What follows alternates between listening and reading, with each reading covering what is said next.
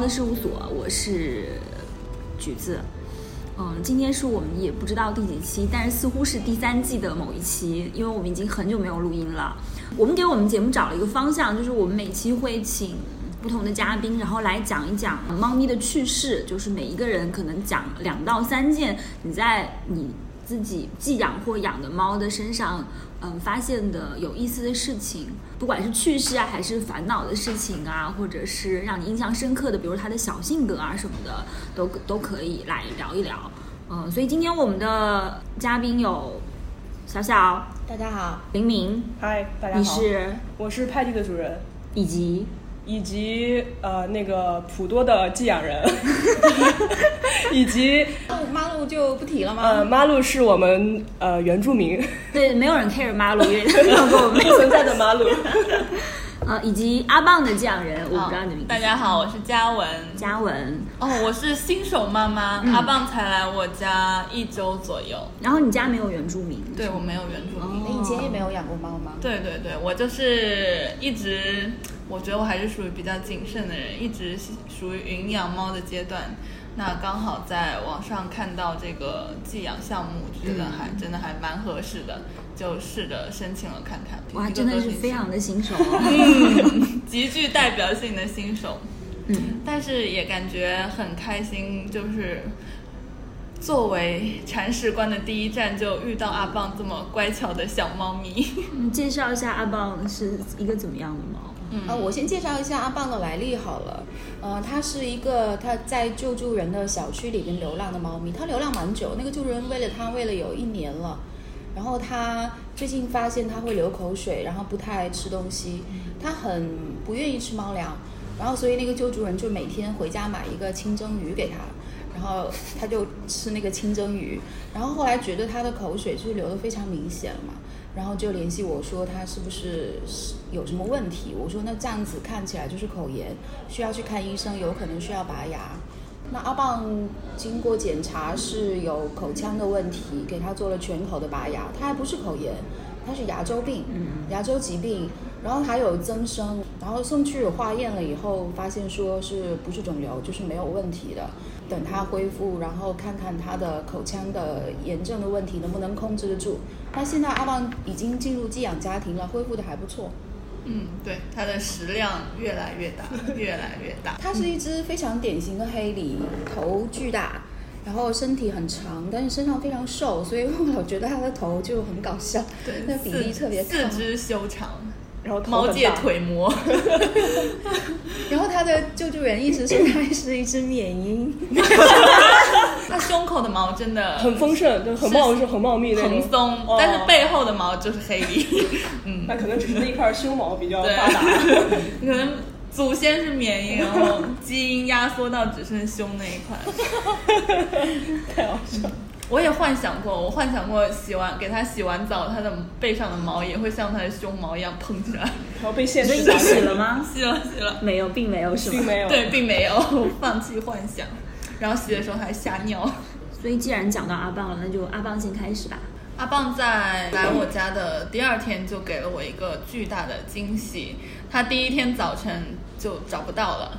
然后，然后我在那里找了十几分钟，实在找不到，我就放弃了。后来我就我就去上班了，然后边上班边跟朋友聊微信。然后我朋友之前也养过猫，他说他肯定是钻进你的衣柜里了。然后我就心里一紧，因为因为养了猫以后，我上班都会把那个卧室的门关掉。然后我想，如果它真的进衣柜，那屎就没有地方拉了。嗯，然后我就一整天都上 不好班，后来下午就找了个借口偷溜回去，直到我看到床上有一颗黑黑的东西 不明物体。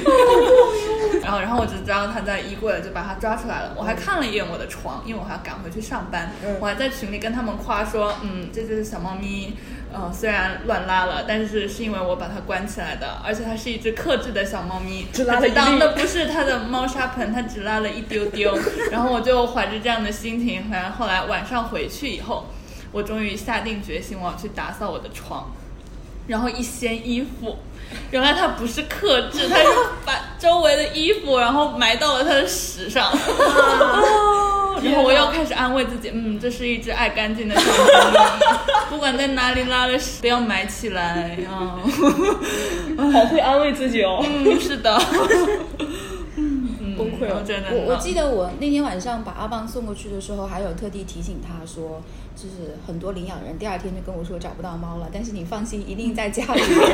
然后他，但是他第二天还是非常非常的恐慌，说我们家就这么大，怎么都找不着，它能跑到哪里去啊？很会钻，猫都很会抓。那你朋友还是挺有经验的，就是一下子就指出它会在衣柜里面。嗯，对，就是有经验的猫友会提供的意见。因为我家是那种推拉门，那天早晨我只推开了左边。所以我后来下午回去找的时候，我还推开左边看了一下，发现也没有，所以我就很恐慌的给小小打电话说真的找不到了。然后直到我转身看到了一颗屎。其实那种推拉的衣橱猫很容易拨开。对对对对，它现在已经会拨了，会开门了已经。要买铜锁。对对对，我现在还没有让它进卧室。但但我觉得猫如果只是拉屎在你的床上，真的是一种仁慈，因为它不是尿在尿在床上，嗯，尿在床上会很痛苦。你需要把整个，就床上物品不说，可能要把床垫都要换掉，因为它的那个尿液渗透味道会渗透进去，然后它闻到那个尿的味道，它可能给它一种信号，就是这里可以尿，没问题的尿就行了，然后它就会。反复在上面尿，就是你其实永远都洗不掉，对，永远都没有办法彻底清洗你的床垫。他后来滴了两滴在沙发上，那那种还好，那种还好。你家是真皮沙 发。哎，阿棒有一个非常，那就没事啊，它不会渗下去啊，皮的，但是它会抓啊，不会不会。阿棒有很神奇的一点，就是它不抓沙发。说不准，我跟你说不准的，啊真的说不准。我建议你还是保护一下。有我我后来就买了一个简比较简，没有给它全部包起来，就是有一个简易的布垫。那我觉得。皮沙发其实没有那么好抓，所以他们不会特别爱抓那个东西吧？应该还好。而且他们家沙发是浅色的 是什么颜色？粉色的，粉色的。嗯，那得多心疼啊！你可以买那个刚刚说到床垫，你可以买那种防水的。像我家的猫之前就是，它是很介意，只要猫砂盆里面一脏，它就不愿意再在里面上第二次。这么挑？对，所以它经常是在夜里面会。尿一泡尿在猫砂盆，然后在早上凌晨的时候，它要拉屎，就他就不愿意，他就会拉在我的就是被子的脚的那个位置，然后我早上就会醒来看到哦一坨屎，然后就拿纸巾就抓它丢到垃圾桶，然后继续睡，就非常的淡定。我这这种事情就是习惯了就好，习以为常了。阿棒之前刚去我家的时候都是软便，然后这几天慢慢的成型了。对对对对对，每天每次铲屎，我看它一颗颗浑圆的，我就很开心。铲屎的好。浑圆紧致有弹性，对对，非常紧致，光泽，就是健康的气息。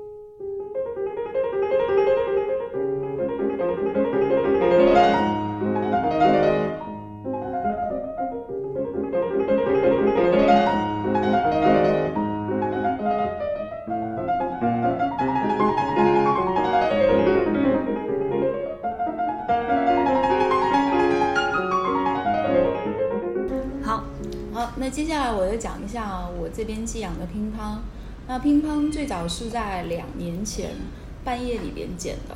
那它有受外伤，所以我就把它送到医院去。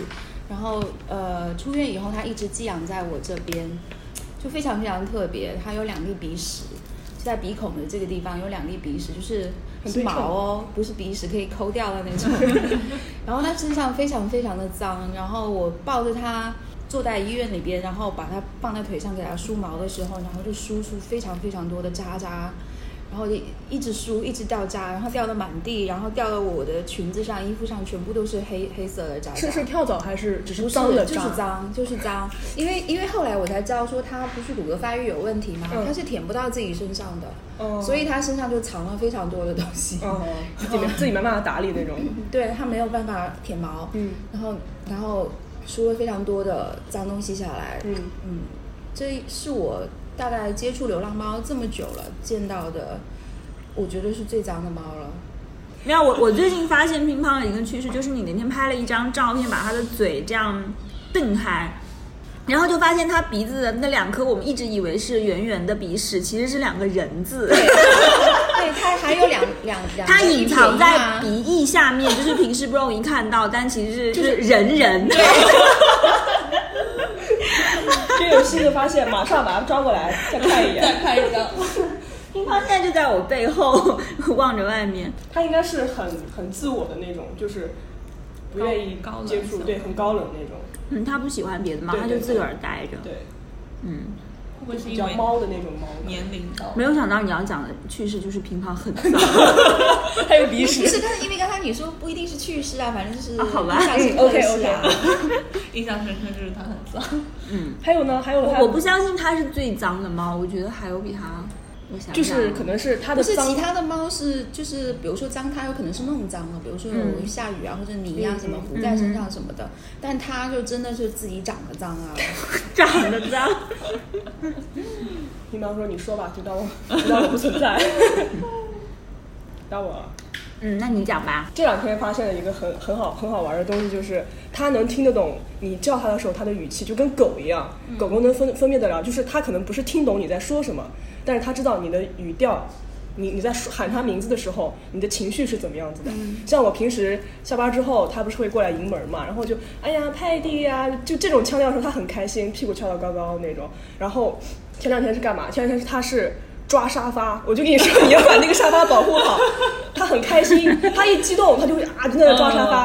然后我远远就喊了一声“派弟”，我一喊，他那个头一下子就缩回去了，然后脖子都没了，你知道吗？然后就往那一缩，然后就真的，真的不是说他瞎，他真的是扭头就跑，扭头就跑回房间了。然后我就也不是生气嘛，就假装追他。他要是听到后面有人追他，那个脚步声很急的话，就哒哒哒哒到处跑，然后就钻到那个。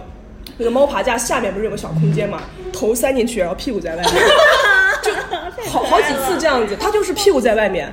然后我说你把屁股先藏起来，然后我就一拍，它的耳朵就会互扇一下，一拍耳朵互扇一下，还很不愿意，你知道吗？它不觉得它自己做错，它说我在爽，明旦喊我，我跑了，怎么着？你还要打我吗？就那种感觉，就是比较好玩的，就是感觉它。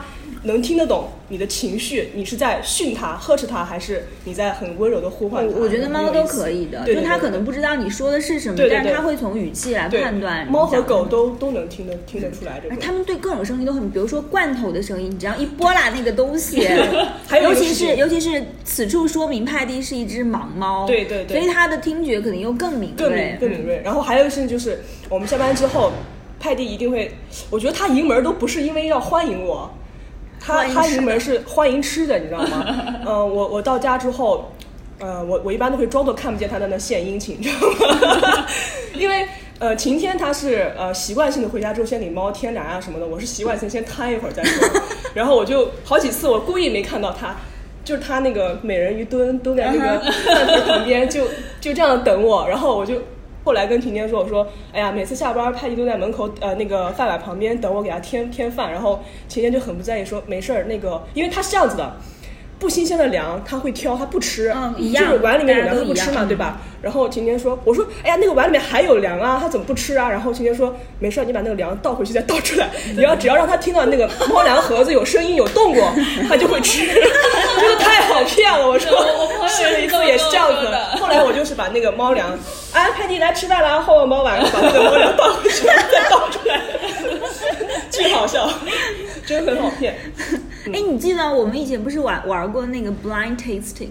厨艺大师对厨艺大师里面就是就是对厨师的一个考试，就是盲品，就是你把眼睛蒙起来，嗯然后然后给你吃东西，然后其实连很普通的，比如说呃可能蛋白或者花菜或者这种东西，你都分辨不出那是什么。就是一旦把对，当你的没有视力的时候，嗯你是分辨不出你吃到的东西是 很难很难，就是你你回可以自己回家试一下，对你自己做菜的时候，嗯，对，所以我觉得猫是不是也是一样的？就是它看不见的时候，它其实味实觉可能受影响。对它会只能受影响。靠你的猫粮那个盒子有没有响来判断这个猫粮新不新鲜？对，它已经尝不出来它了。尝不出来，我估计它尝不出来。好可怜呐对啊，就是这样子，就很好骗。糊弄它，它可能比我们人类稍微强一点吧，但是就估计也是比其他的猫 就是就是这样子把猫粮又倒回倒出来，把它糊弄过去了呀。但是我我也有用这种方法，嗯对我们家猫也是适用的，就是它会沾上一些新鲜的猫粮的味道然后它就可以再吃。对，啊，我说派蒂啊，它真的很不喜欢除了马路以外的猫咪。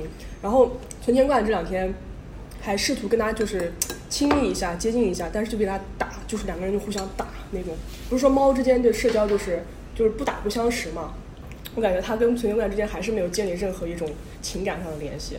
但是他跟马卢也花了很长很长时间对对对，你建立好想是一八年还是一九年三月份的时候去的时候，然后到现在才有这种感情在。然后这两天达利不是在吗？嗯，我寻思他能对小小奶能友好一点，还是一样的，就那种就那种哈，你知道吗？就是 就是那种老太太老太太咳痰咳不出来那种感觉。然后哇，真的是一点出息都没有。然后他每次一这样，我就赶紧把那个谁达利拿走那种。他真的对除了马路以外的小猫一点都不友好。那跟乒乓一样，乒乓和六一特别好，但是跟其他所有的猫都对，可能就只认一个伙伴，跟郝宇就这种感觉。哦，乓郝宇跟郝对宇关系对对对对非常好，还挺有意思的。郝宇主要是性格特别好，他就是那种谁都可以接纳，然后对谁都好奇，连刺猬他都想要去摸一摸什么的那种就。那种没心没肺的那种小猫。对他特别没心没肺，然后就是觉得是一只就是很善良、嗯很友好的那种猫，然后那到底应不应该给猫找个伴呢？他看他性格吧。对对对对啊，就没有一个就是应该或不应该的定论，就是看他自己能不能接纳。像乒乓这种就可能不太适合。但是带回去了发现不能接纳，不是尴尬了？但是我我觉得就是方法还是特别特别重要的。嗯像之前那个荷包蛋就是啊，他送送养了以后，家里面有一只原住猫，然后他们两个就打得非常非常的凶，就是会受伤那种。就出血那种。对，然后所以他就被退回来了。退回来以后，家里面还有一只寄养人，家里面有一只叫小 C 的嘛，然后就非常小心的给他们隔离，让他们接触。到后面他们相处的非常非常的好，所以也是因为那次事情，然后我就发现说，其实呃方法很重要。如果你按照正确的方法去多做尝试，多点耐心的话，猫和猫之间会相处的比较好的。嗯就是不要一带回去就马上见面啊什么的，可能会起冲突，然后要先隔离，然后慢慢的熟悉彼此的味道，就是循序渐进那种感觉，是吧？对，真真正其实做隔离的领养人也好，寄养家庭也好，真的很少。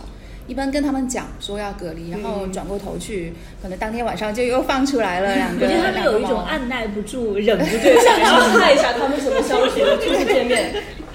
那我们一开始也是啊，一开始泰迪去房子，他他在那个那个小小小榻榻米的那个猫爬架对，我记得当天晚上你们就忍不住忍不住，那时候也不懂嘛，那时候转身走就是你说那种还是按捺不住，还想看一下，然后还好马路的脾性格够好，然后派蒂也是可能比较沉稳的那种，他也不会怎样，他就哈一哈对，两个人就互相猪叫，你知道吗？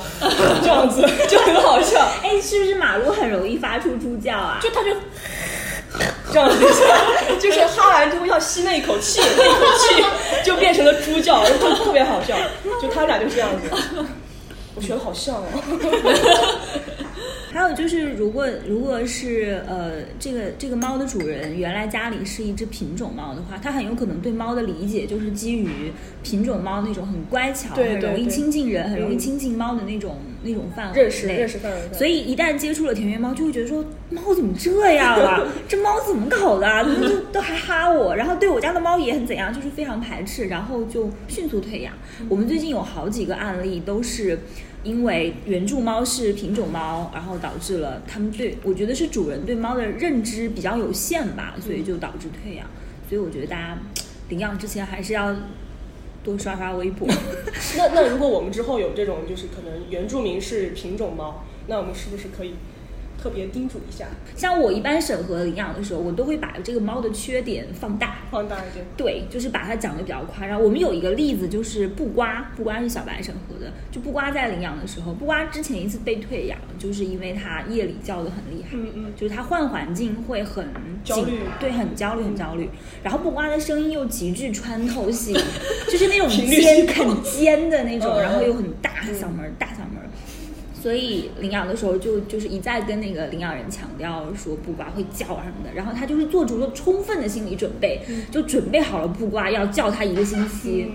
对，然后结果真的接到猫的时候就说你还好吗？就没有很怕，然后我就觉得很开心，还挺开心的。对，是要先做这是一个办法。对，那乒乓呢？乒乓要要要说什么？乒乓要告诉领养人说，他的鼻屎会长大。鼻屎会长大，现在已经长满了半个脸。哪有长大？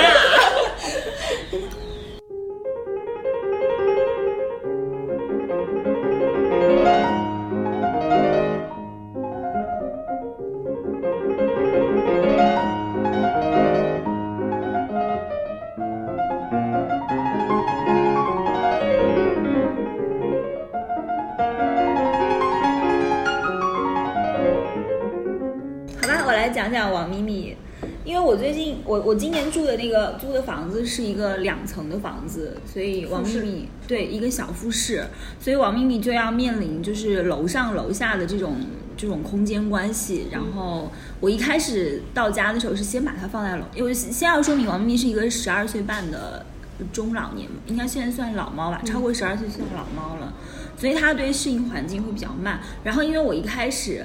呃，是把它放到楼上的，所以它就只认那个地方，它就它就呃，我是疫情期间吧，大概三月份的时候把它接过去的，然后一直到现在可能有半年了，它都不太敢下来，就它只认楼上那个空间，然后我就我就是为了让它能够适应楼下，因为其实猫如果能够楼上楼下跑，对它来说是一个很好的运动的空间，活动量会增大一点。对，呃，然后它又是一个挺喜欢玩的猫。所以我为了让它适应楼下的空间，我就买了各种东西，就是我买了一个地毯，就专门放在楼下给他，然后让他可以躺啊，然后还把他抓到楼下，然后用他的就是两腮到处蹭，蹭地板吗？蹭地板，然后蹭桌角，就蹭一切他可能碰到的 的东西，沾上它的味道。对，然后还放了一些什么猫抓板啊，然后在地上，然后取悦它。用各种方法取悦他，然后还把就是吃饭的那个，就是吃他每天晚上有一个吃罐头的时间，把吃罐头的那个地方地点也挪到了楼下来。然后他现在大概可以在楼下，呃，稍微待一会儿，然后等一等我，因为我在楼下工作嘛，然后他就会在楼下等我工作之后完之后，他就跟我一起上去。他上楼梯很好玩，就是可能以前因为家里住在。平坦的空间没有，从来没有见过它上下楼梯。它上楼梯就是步子非常非常的快，就是猫的那个小脚，就觉得说哇，年纪这么大了还可以上楼梯上的这么好。然后因为它上的很快，所以有的时候我走在它前面的时候，它就在我后面，它就得就是等着我慢慢慢慢走上去，就是有一种很。闪开，闪开，就有种宽容。他说：“嗯，让你先走，然后等我走到最上面，可能让出了一个空间之后，他就会咻一下从旁边过去，然后就进了房间，就坐在那个吃饭的地方等我。他还会让着你呢。对，我觉得他的性格就是，嗯，就跟你已经磨合的很好的那种感觉。他的性格就是。就是委屈以及 容忍，就是就是就是这样的，对，就是对一切忍耐，然后做出非常委屈的表情。你爷爷真不容易，太不容易了。他是一个就是不太粘人的猫，它就不会主动的，比如说挨着你啊。像我今天看到安安主人发的那个，就是安安大清早在那边舔他头发，我觉得太可怕了，很好笑。但是王咪咪它是一个始终跟你保持一定距离，但是会一直跟着你的一个猫。那你可能对它来说只是一个室友罢了。嗯，它就是需要保持一定距离，但是又需要你在它的视线范围之内。哎，这有一种。若若若隐若若若，对，就是就是可能是完美的伴侣关系吧。这种，哎呀，其实也挺好的，就是那种彼此独立的那种，给彼此空间。对，我今天早上还在想这件事情，我想说，嗯，这真的很好哎，就是他不会需要我随时随地的就挨着或抱着他，他就是会出现在我旁边。像比如说我坐这种办公的椅子，在在工作的时候，他就会跑过来，就是扒扒在我的后面，扒在你的后面。就是扒在这个扶手，就坐在我的后面这个空间，然后扒在那个扶手上，然后就这样东看见，然后也不叫也不干嘛。对，所以我就想说，如果就是如果他过世了之后，可能我再养一个别的猫，我也希望是一个可以就就是这样酷性格这么酷的，对，就跟我保持一定的距离，但是又很爱我的一个。所以吧，我就是觉得空间的改变，呃，不只是环境的改变，就是空间结构的改变，对猫的这个。就是观察，你会发现它很新的一面，就还挺有趣的。王云一上下楼梯是不是四个腿动，然后身体保持不变，这样平移？哎，是不是 整个人整个猫是平移上去的？好像是可以这么这么理解，就是它不太会有很大的起伏。对对对，嗯，所以所以我会觉得说，人上下楼梯的时候，我会咣咣响，就觉得人特别笨重。哦，对对，轻的，对，它真的是很轻盈。好，又轮到了阿爸，嗯。那我就接上一个话题。嗯，阿棒在来的短短一周时间，我的心态已经经历了刚刚说的这些变化。就是刚开始来的时候，他应该其实他可能也是比较焦虑的，但是他表现焦虑的方法就是会一直说话。一直喵喵喵，然后一直蹭你啊，什么各种跟你动动动。然后那一阵子我就觉得啊，好像有点好粘人啊。我们不不是说好的是室友吗？你怎么一直来瞄我？然后我男朋友说，每次那个回回到家以后，然后看他在那里蹭蹭蹭喵喵喵，然后连健身房都不好意思去了。就是有点舍不得啊，感觉他就想在心里想，是不是他自己在家待了一天很孤单，然后所以才会这么的粘人，然后就这样保持了一两天以后，他慢慢冷静下来了，就开始就是沙发躺，然后躺的时候有时候也没有躺的离你很近，反正就离你差不多一点点的距离躺在那里啊，然后那个时候，然后你有时候动它，它也不理你。那个时候我就想，这猫怎么了？怎么不理我呢？你看，你昨天不是还躺在我的怀里吗？我昨天还在和小小说，那天给它洗澡，那天晚上它可能是是不是有点湿，然后就比较冷，就钻到了我的怀里。哇！其实到了冬天，大家都会发现自己的猫变了粘人。对，嗯，但是我感觉我比较冷哎，我看二十六，我会想要把它抱在怀里暖一下。到时候它也会有同样的需求。它猫会钻被窝，冬天的时候。对啊，马马马路这两天开始频繁钻被窝，然后我们就说，嗯，太早了吧？马路很娇气的，天天就是当你发现你的猫开始钻被窝，你就说啊，天气变来了。我觉得很好笑。其实一年四季。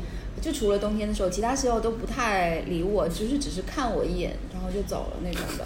但是冬天它也会钻被窝，就是它如果那个被子挤不开洞进去的话，它就会很着急，然后我就要把被子撑开一个口，然后它就要到处闻闻闻，然后就是头进去以后，屁股半天都不进去，所以我每次都是。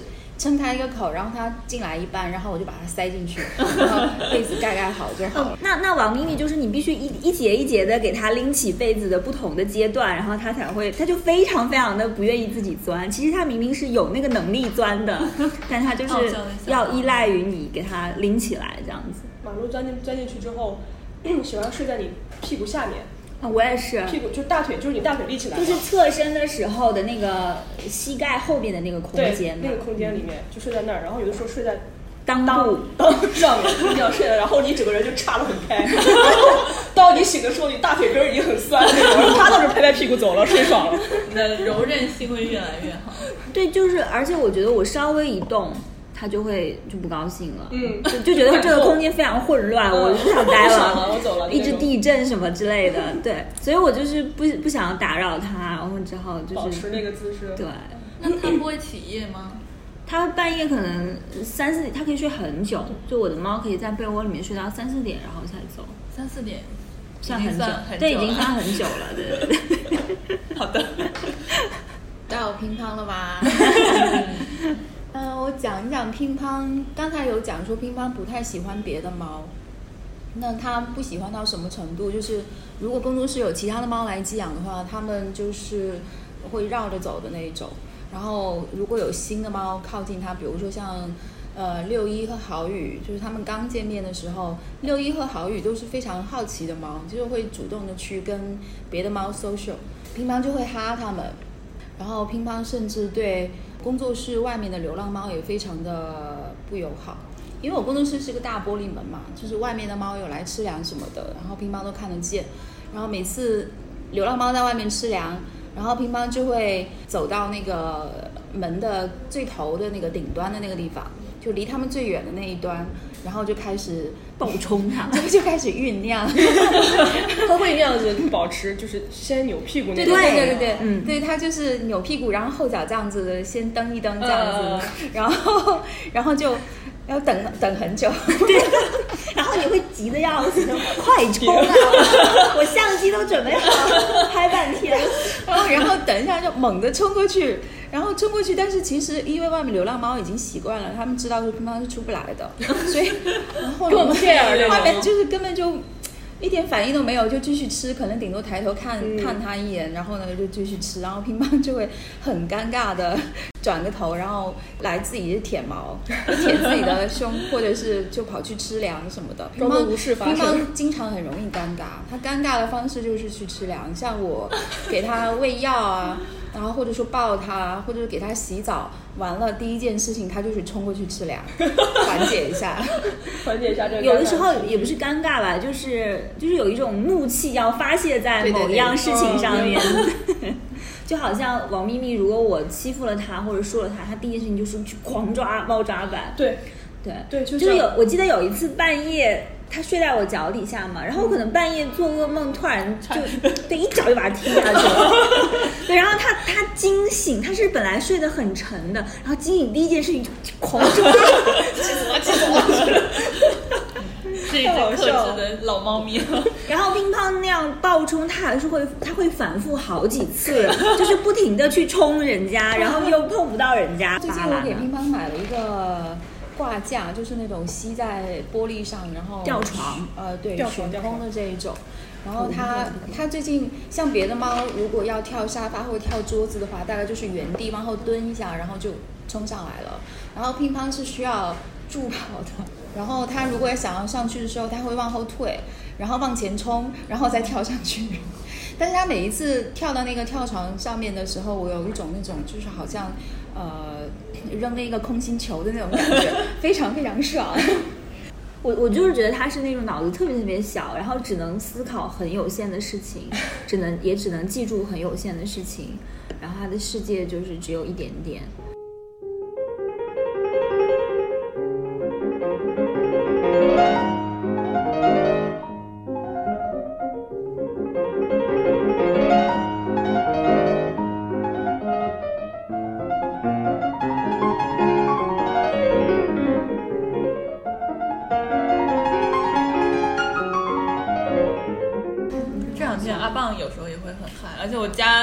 比较小小小的空间里塞满了东西，它就还要漂移，就是那种整个腿是那种斜的滑一下，然后再刷冲上去。甩着屁股那种感觉。猫好像比较容易在早上五六点的时候，嗯，变得特别兴奋，特别嗨其嗨。他时间大部分还醒跑步猎杀时刻。嗯对，像我们家，因为我要开空调嘛，我不知道你们怎么弄。开空调的时候，门就卧室门就关起来吗？没有，我们嗯客厅有，就没有说特意要把不是，你就是我如果晚上睡觉的时候，啊要关，我们会把卧室门关起来。对我们家是我们家猫是不让关门的，啊，它要不出去，它要进来，它要不允许出去那种。对对对。我只好就是永远把门留一个缝个缝，然后用拖鞋挡在那儿，嗯就是正好留一个它可以进出的这样的大小。对，然后但是这么这么样一个大小呢，它漂移就很不方便，就它就不是直线，就不能就直线直接从门这样冲，它得这样拐个弯儿，拐个弯儿从门缝出去。但是它现在已经练就到就是到那个对非常迅速的拐个弯儿冲出去，而不把门冲开。可以的，还练出来了。对。那嘉文，我是想问说你，呃，就想想要有一只猫，想了多久？想了，其实自己工作了以后，就都还挺喜欢的，就羡慕身边有猫的人。那你为什么不领养？因为我的皮沙发，因为我自己本身比较懒嘛，就感觉每天下班以后瘫在沙发上已经够累了，我就没有办法想象我还要再养一只猫，给它铲屎喂食的生活。现在体验下来觉得还 OK，现在甚至是每天晚上它在那里趴着，我就一直想要骚扰它。对你就是养了猫之后，你就会心甘情愿的为它做一切而且我会想要一直那你们骚扰家现在放粮和铲屎都是你在做，还是你男朋友在做？我在做，那还不错。我记得我领养小葵的时候，然后我跟我老公讲，然后他说你自己想好哦，你不要领养回来以后变成是我在照顾它。然后自从他回来以后，然后放粮和铲屎都是我老公在做，一直到现在。真香现场，嗯，但是好像就是有一种那种心里有了一个牵挂的感觉。他他刚来的时候，我觉得我好像比他还要焦虑。我每天早晨原来我是可以睡到八点钟，然后他来的第一天我六点半就醒了，嗯，然后就去嗯想一想算了，然后就起来给他铲屎，然后后来现现在慢慢正常了。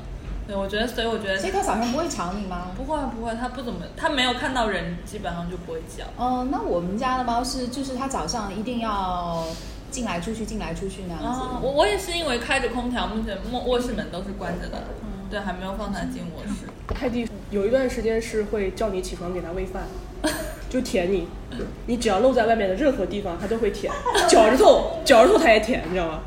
就叫你起床。那天阿棒也很搞笑，那天他冲上了沙发的边缘，在那里抓抓抓，然后我就拍了一下头，他就瞬间倒地，啊，不是就是倒下来，就装嗯装惨嘛。对，就啪一一秒就倒下来了。我觉得我我跟我的猫是在它可能八九岁以后才建立了比较深厚的感情。在这之前，我好我好想有一点把它当成一个宠物，就是一个我很爱它的宠物，但是我没有觉得它有什么性格啊，或者说它是很独一无二的啊，或者什么之类的。我觉得说，嗯。我养一个宠物，我家里有个动物这样的感觉，但现在慢慢就不太一样了，我就会觉得它好像有点无可取代，就是就是虽然别的猫也很好，比如说我也很喜欢布瓜，很喜欢玉兔什么之类的，嗯，但是我现在就就觉得我的猫就是就是世界上最好的，嗯对，就是八九岁的时候到底发生了什么？我觉得是我发生了什么，而不是他发生了什么。你发生了什么？他八岁的时候，我进的避风塘嘛，然后我慢慢开始接触了其他的猫，然后可能在对比之下，它的特点、它的区别性慢慢的显示出来了。我开始感觉到它跟其他猫的不一样的地方，嗯就是我们之间就有了更深的连接。而且其实有一部分也是因为别人老是在夸我的猫，就觉得它很。我我以前觉得它普通到不能再普通，就是一只平庸至极的猫，然后我也很嫌弃它的短尾巴，因为我很羡慕，就是别的猫就是端庄的坐在那边的时候，尾巴可以绕过来嗯围住自己的小手。嗯对我们家就是没有这种，因为我们我们猫尾巴只有十公分这样子，所以我一直都很沮丧这件事情。对，然后慢慢我就可以开始欣赏它各种各样的特点，就觉得一切都是它是独一无二的对对对，嗯，就是你确实是可以跟你的猫建立起一个很好的默契的。就如果你们生活的在一起足够久的话，像我就是现在不会去改变它任何东西，所有的做的不好的只有是我做的不好，我哪里需要改。行为师会让你训练猫怎样可以不一直叫、不吵你什么的，但我现在其实是在反向训练它，有事儿就叫我。要吃饭就叫我，然后或者要要怎么样就就跟我说，对他只要一叫我就会知道他，就是你把吃喝拉撒，然后陪玩儿和什么就这几个想想一遍，对你就知道他到底要干嘛。就是像比如说吃饭这件事情，我平时猫粮是收起来的，因为我因为这个天气猫粮很容易潮嘛，我的猫碗是没有猫粮的，然后它饿了哦它就会叫，所以它只要一叫叫第一声，我就会立刻，哪怕我在睡梦中，我会立刻跳起来给它倒粮。所以我的是每一天四点钟是要固定起来，就是给它就倒一下粮，半夜4再继续睡。点对对对，凌晨四点。所有的事情都是固定时间，比如说晚上十点是一定是会陪他玩逗猫棒的时间，嗯所以他一直一到那个点，然后我在工作或者我在洗澡什么的，他就知道说这个时间我要玩了，然后他就会叫，我就会说好好好，马上来。马上来像我的猫以前也是不会玩逗猫棒，也是我慢慢训练。首先你要找到对的逗猫棒，然后你要找到正确的他喜欢的，就是方式对挥舞的方式。买猫窝这件事情就是完全是一个玄学。对，嗯，就是你可能人觉得说，哎，这个东西很可爱，然后这个东西很实用，他一定会喜欢。但是你把这个东西买回家之后，不一定。嗯就像有的时候，就是那个梗，就是买了猫窝回来之后，猫更爱放猫窝的箱子一样，很 奇怪，对，怪。所以真的每只猫都不一样。买猫窝之前，我会非常非常的谨慎，就是我买一个窝之前，我要想很久，因为我得先总结它喜欢什么样的空间，嗯喜欢可以钻进去的空间，但又不是那种。呃，压迫感很强，而是有一点立体的，像小房子一样的那种。对，所以我后来就买了一个帐篷，然后那个帐篷他就特别特别喜欢。那你还挺我之前失败了无数次，就是从无数次那个错误购买的嗯经验当中总结出来的。对，然后包括隧道也是，我观察了很久很久，我觉得他应该会喜欢钻那个东西，所以我就是买了一个帐篷连隧道的这样的一套。后来他就喜欢吧，啊他很喜欢，对，那还挺好。嗯，对。小葵也是，他不喜欢柔软的东西，包括说窝啊，或者是毯子啊，呃，沙发，他都不喜欢。这是一个很奇葩的他他喜欢硬的和冰冷的 表面。然后我又给他买过一个就那种像他的心一样猫抓碗，就是风琴的那种嘛。嗯嗯嗯，然后他很喜欢那个，然后等那个很快就被玩玩坏掉以后，然后后来我就给他换了一个新的猫抓碗，那个也是圆形的，但是它是那种边和底是垂直的那种，然后我发现他不喜欢，我又思考了一下，我又给他换了一个是有弧度的，发现他喜欢这种，他可能就比较拖着他的腰吧。腰不好？腰不好，要拖一符拖。合符合猫体力学。阿棒就喜欢软的东西，九块九包邮的毛茸茸的垫子对对对，那种好打发疯狂我觉得采奶。大部分猫都不会拒绝小毯子这种东西。对啊对啊，除了冰冷而硬邦邦的小葵。对，从来不会踩奶。我家小葵就是，比如说他在床上，他也是睡床脚的，他从来不会睡在我头上什么地方。对然后他睡床脚的时候，然后我经常我就会偷偷的凑 过去睡在他旁边，然后靠着他，对然后他就立马就走掉了。发现了你的计谋。那我就是训练我的猫睡在我的枕边，因为它我就是会把它最喜欢的窝放在我的枕头旁边，然后它就是会睡在那个地方。嗯，那还挺好。那我是要把猫抓完放床上。泰迪不喜欢人抱嘛，我那朋友就说，那你抱着它，你怎样才能就是像正儿八经抱抱猫抱一会儿？我说那你就原地踏步，就是原地跑，就假装在跑。对，因为这是这是我发现的，就是你们能理解吗？就是他可能看不见，他只能凭感觉来判断。我我就会抱着他，佩蒂快跑，佩蒂，然后他就会跟我一起演戏，就他很安静的就。被你抱着，那个时候你能抱他久一点。如果说你真的是把他捞起来，然后抱在怀里面，然后坐着或者站着，他就很不愿意，过一会儿就会要走。但是你如果抱着他说“拍地快跑，拍地”，就这样颠他，他就会很稳定的在在你怀里面。搞笑了 对，这是我发现一个很好玩的事情，刚刚想到的。